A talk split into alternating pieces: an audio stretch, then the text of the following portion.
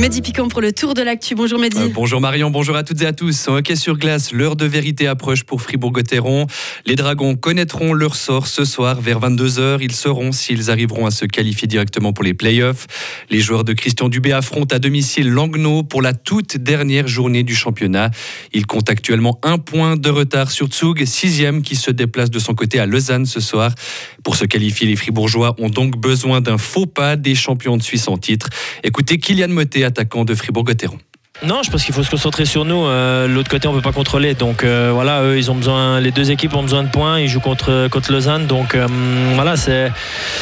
Ce sera un match serré des, je pense, des deux côtés. Longno, il se prépare aussi pour, pour les play-out. Donc voilà, ça va être des matchs serrés, mais ça sera à nous de, jouer sérieusement et puis de, voilà, de, de, faire tout ce que nous, on a à faire pour, pour voir la suite. Après, comme j'ai dit, le, reste, on peut pas contrôler. Et cette soirée décisive sera bien évidemment à vivre en direct sur Radio Fribourg, prise d'antenne dès 19h30.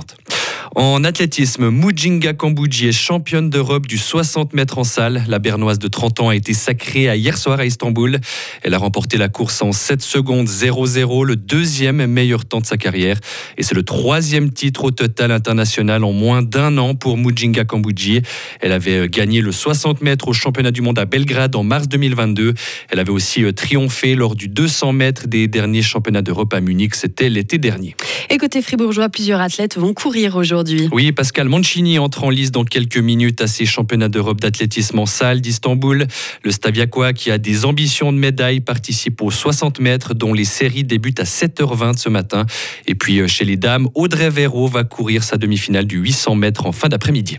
Toujours euh, du sport en ski freestyle, Mathilde Gremot est en route vers une nouvelle médaille. La gruyérienne s'est qualifiée hier pour la finale du Big Air au championnat du monde en Géorgie. Les finales devaient avoir lieu normalement demain, mais en raison de la météo, elles ont été avancées à aujourd'hui. La fribourgeoise entre en lice à 12h15 aujourd'hui. Mathilde Gremot sera la seule représentante helvétique. Elle a déjà décroché mardi l'or en slopestyle. Dans le reste de l'actualité, ce coup dur pour les producteurs suisses de gruyère. Une cour d'appel américaine confirme que le terme est générique. Le verdict est tombé cette nuit.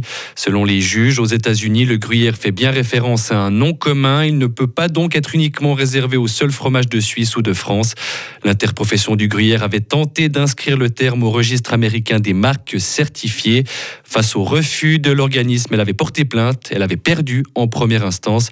Ce nouveau verdict tombé cette nuit vient donc confirmer cette première décision rendue début 2022. Après le Covid, c'est l'inflation qui vient cette fois plomber les chiffres de l'hôpital fribourgeois. Oui, l'HFR prévoit une lourde perte de près de 28 millions de francs pour l'année en cours. La direction de l'établissement a présenté hier son budget 2023. Au final, 80% de la perte totale est à mettre sur le compte de l'inflation. L'indexation des salaires coûtera par exemple plus de 13 millions de francs à l'hôpital. Écoutez Anna-Maria Muller, la présidente du conseil d'administration de l'hôpital. Les 28 millions de francs en moins, ça s'explique pour la majorité, pour les coûts qui ont augmenté. C'est l'inflation du matériel, mais c'est aussi les charges de personnel avec le renchérissement, puis euh, des autres choses euh, auxquelles on n'a pas vraiment du contrôle. C'est inquiétant et en plus c'est frustrant parce qu'en principe, on était sur une piste, on est toujours sur une piste d'amélioration, d'efficience. Après les budgets déficitaires des années précédentes, on s'est donné de la peine, on a travaillé beaucoup, euh, le personnel était formidable. Et puis maintenant, euh, c'est vraiment des, mauvaises nouvelles de devoir présenter ce budget avec de nouveau un déficit et l'HFR appelle maintenant le canton de Fribourg à le soutenir pour prendre en charge tous ces frais liés à l'inflation.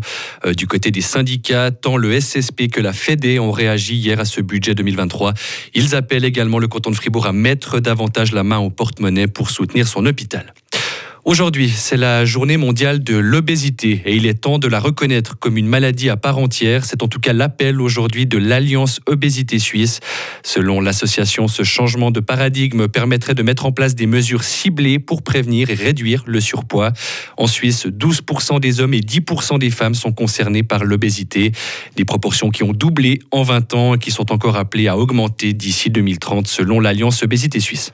Enfin, au Portugal, l'Église catholique demande pardon aux victimes victimes de violences sexuelles. Elle le fait suite à la récente publication d'un rapport indépendant. Il montrait que plus de 4800 mineurs avaient été victimes de violences sexuelles dans un contexte religieux depuis 1950 au Portugal.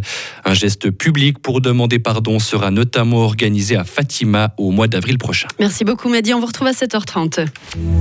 Retrouvez toute l'info sur frappe et frappe.ch.